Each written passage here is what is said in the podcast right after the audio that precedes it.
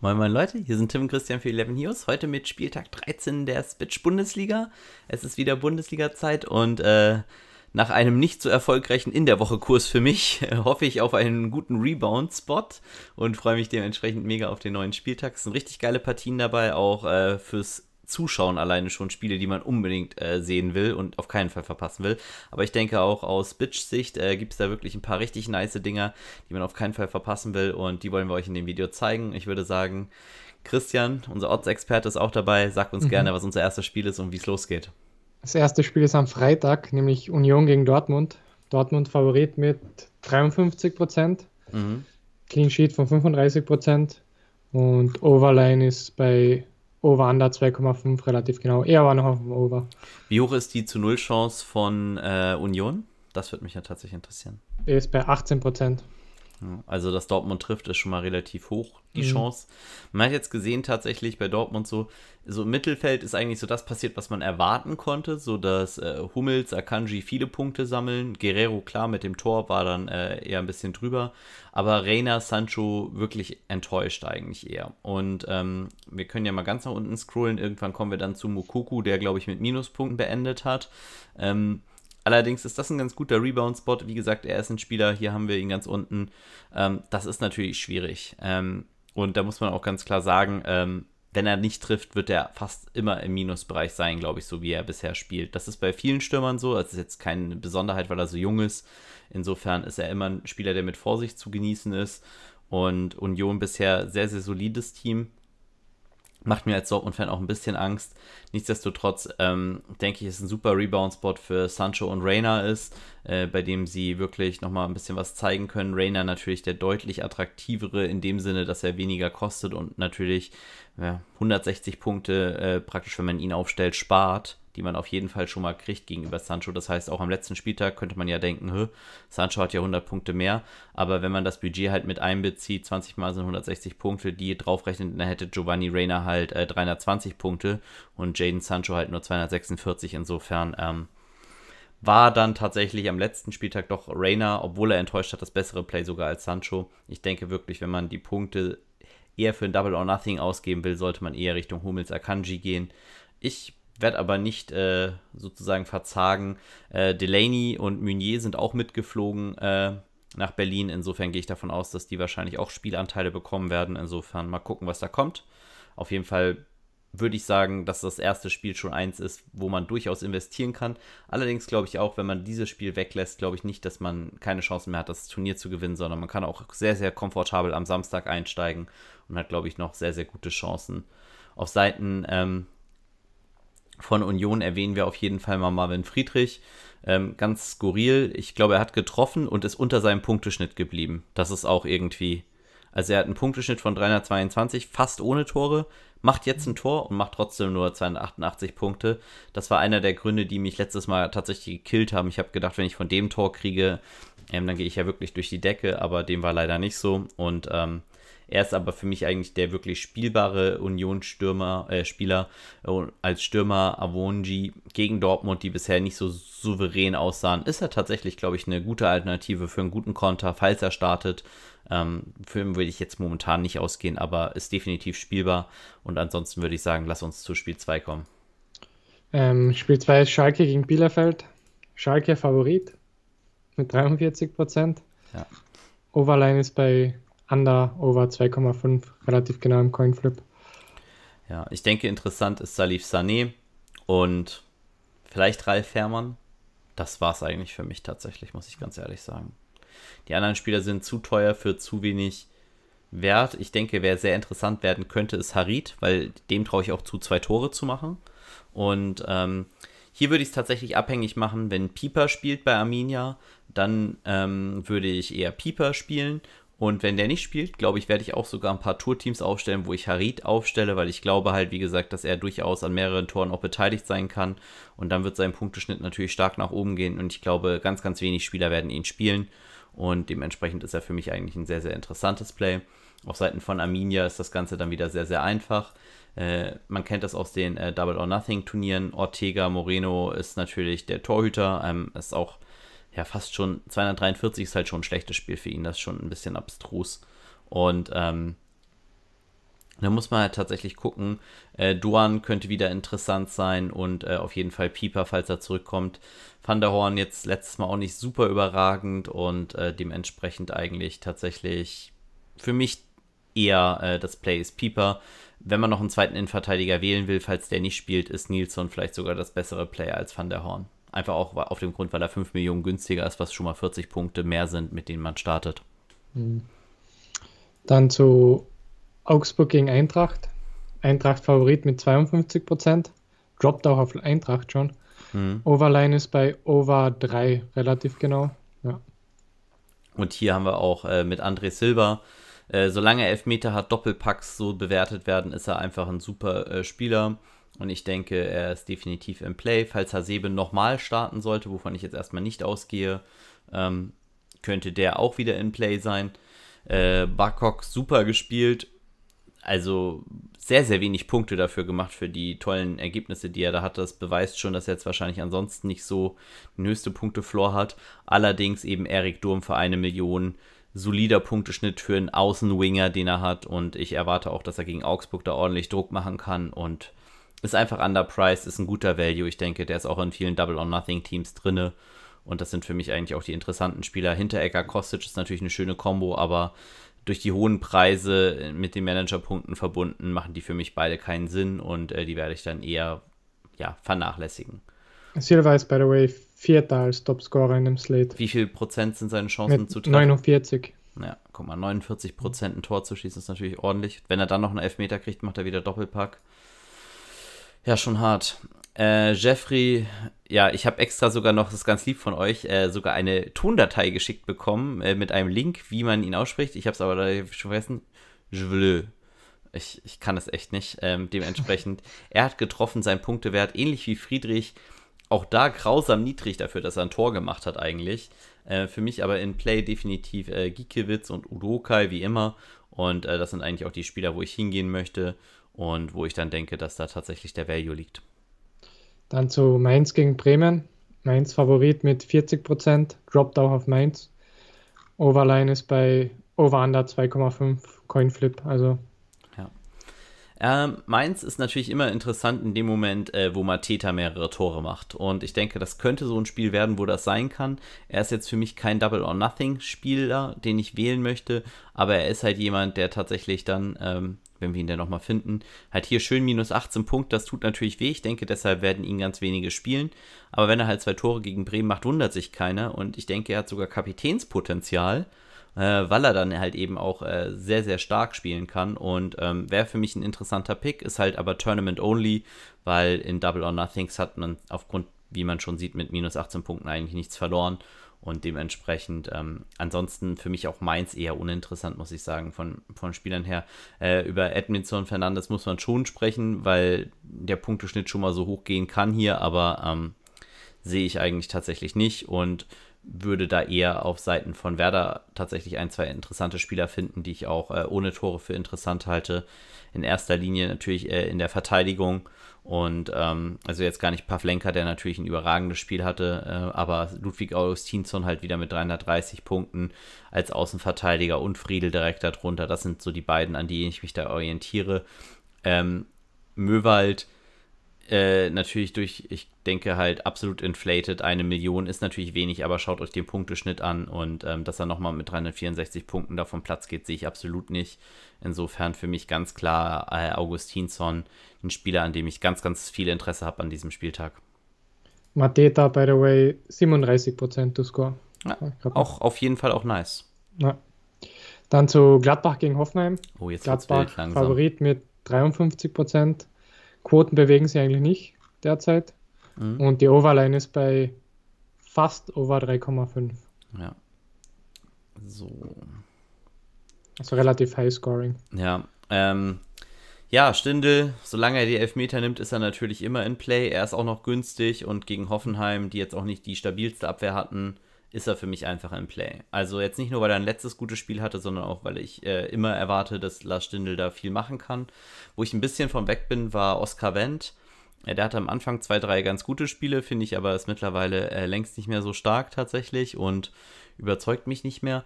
Ähm, gerade Turam in Kombination mit Stindel oder eben auch mit Player, zu dem wir jetzt eine ganze Weile scrollen müssen, bis wir da sind, der ist auch ein bisschen angeschlagen.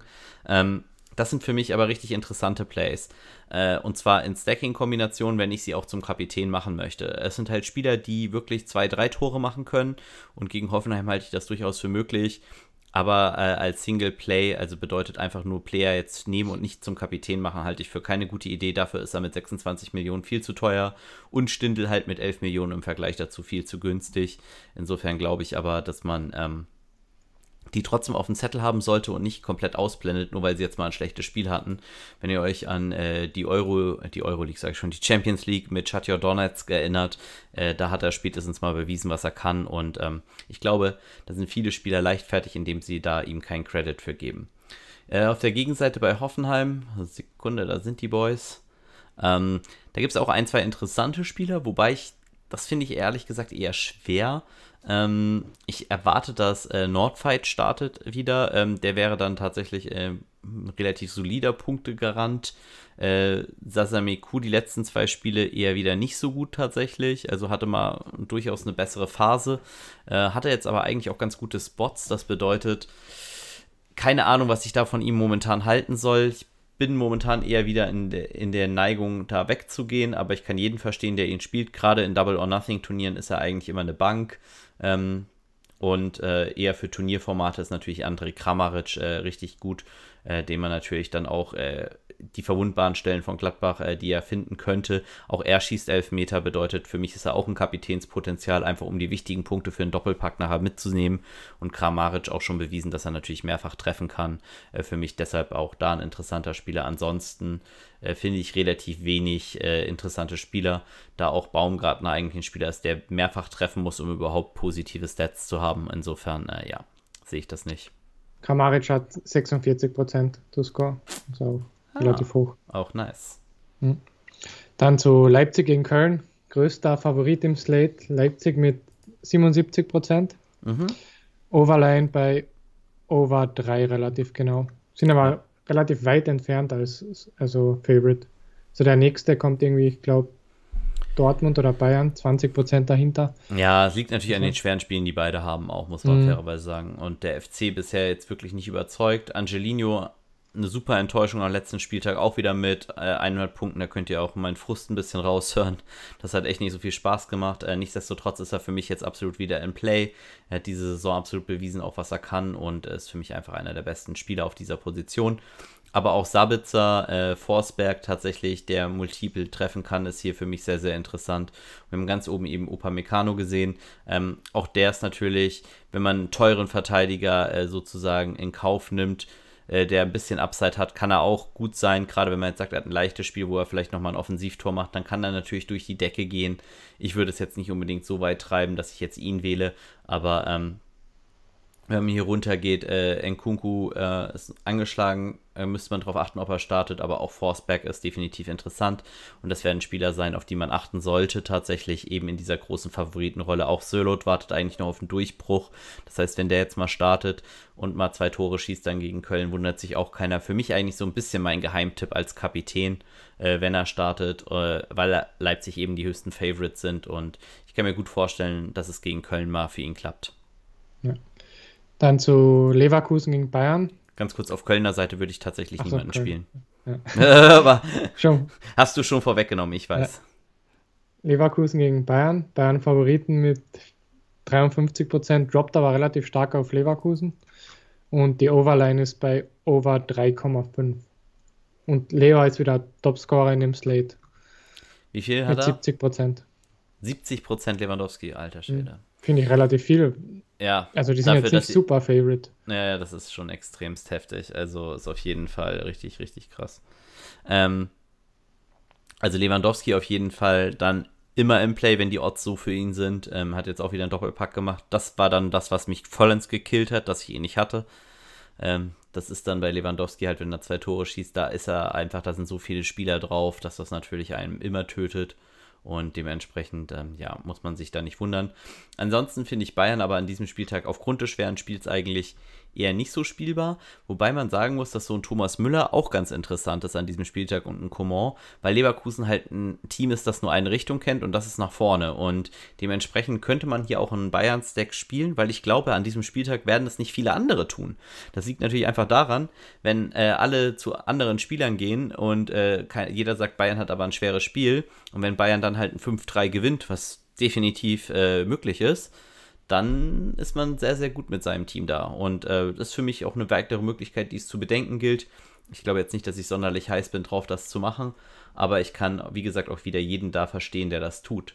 Und auf der Gegenseite von Leverkusen ist es natürlich momentan relativ einfach, Spieler zu wählen, weil sie eigentlich alle in der Bombenform sind. Jetzt muss ich einmal Bayern 04 finden, das ist mit Bayern immer äh, bisschen schwierig, aber Bailey natürlich muss man hier an erster Stelle nennen, der eine Wahnsinnsform hat. Jetzt sogar nur mit einer Vorlage 282 Punkte, das ist, das ist einfach krass. Also Wirtz hat mit dem Tor 234 Punkte.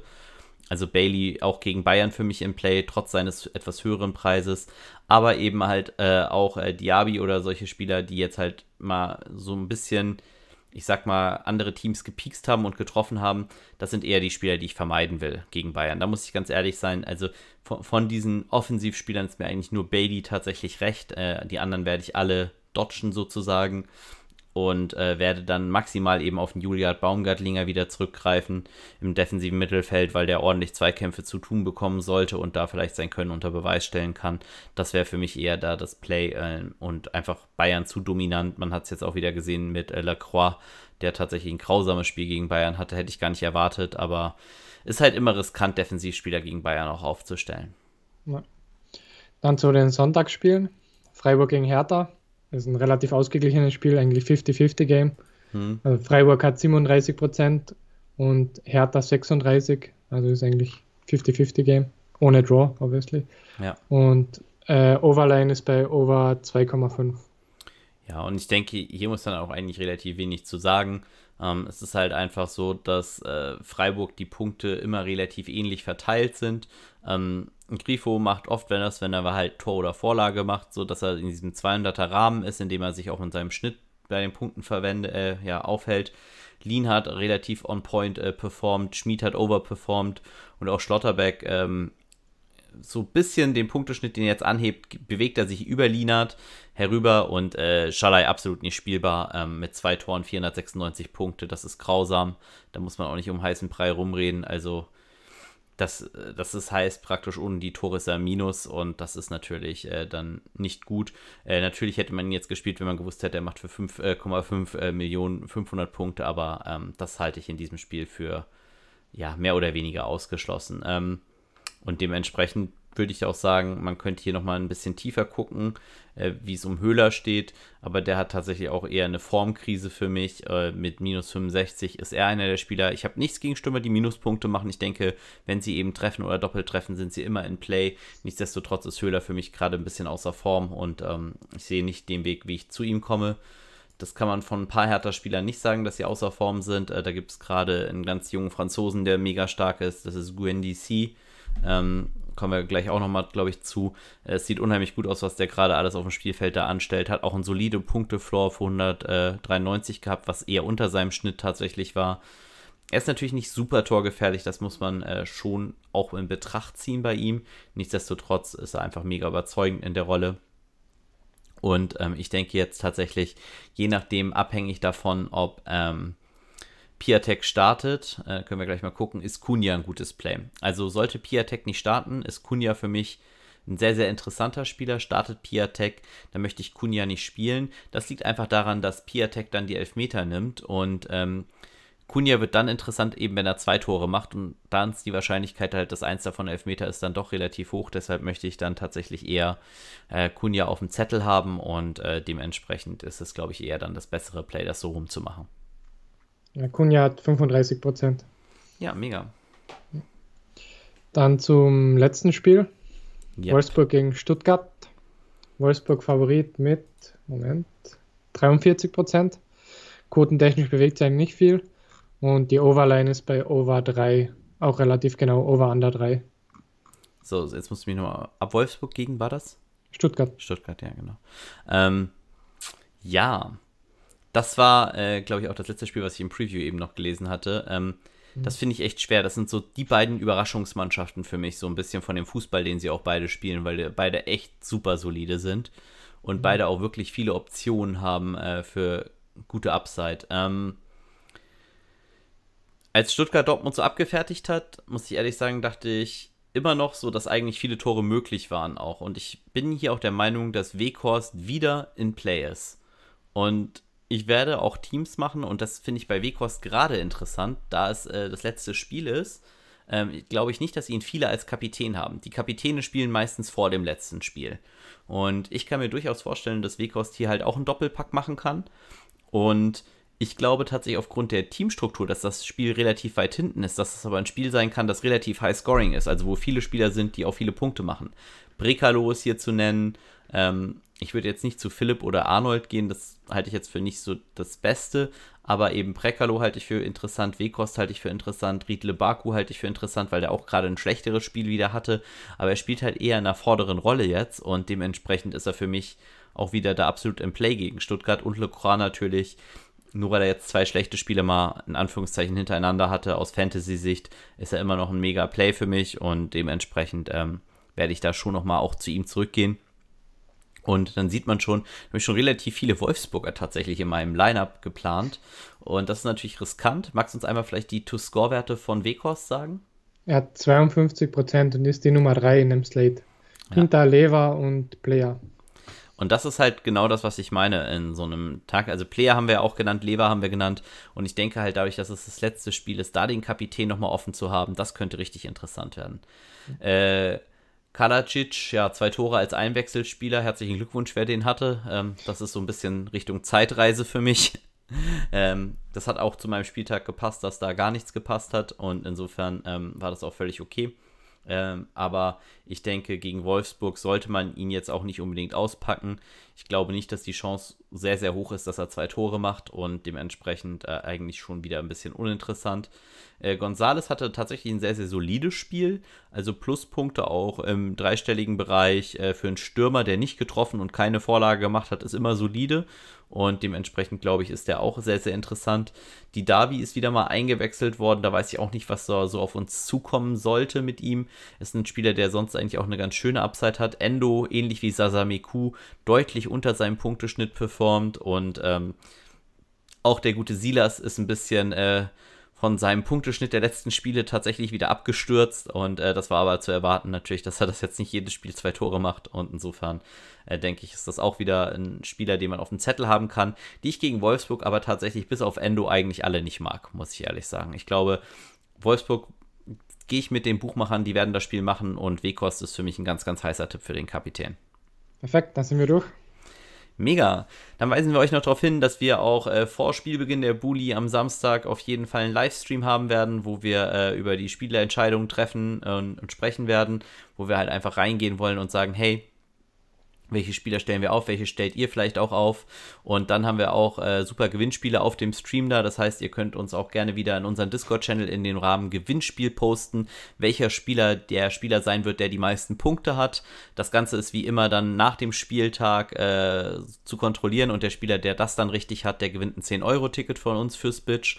Das bedeutet, gebt da einfach mal euren Tipp ab, welcher Spieler die meisten Punkte machen wird. Ist natürlich nach Anpfiff der jeweiligen äh, Partie dann nicht mehr gültig und äh, nach äh, am Samstag Bundesliga 15:30, wenn ihr danach Tipps abgibt, sind die leider auch nicht mehr gültig. Ansonsten gilt natürlich der erste Tipp der den Spieler abgibt. Und da könnt ihr, glaube ich, nochmal ein bisschen was Gutes gewinnen. Und dann freuen wir uns auch, wenn ihr da dabei seid. Ansonsten freuen wir uns auch sehr, sehr, wenn euch das Video gefallen hat, dass ihr uns ein Like da lasst und äh, den Channel abonniert. Das hilft uns einfach mehr Content für euch auch anbieten zu können. Und wenn es euch gefällt, dann supportet ihr uns damit mega und es kostet euch keinen einzigen Cent. Insofern ist das, glaube ich, eine ganz coole Sache und vielen Dank dafür auch im Voraus. Super. Das waren dann Tim und Christian für 11 Heroes. Bis zum nächsten Mal. Ciao. Ciao.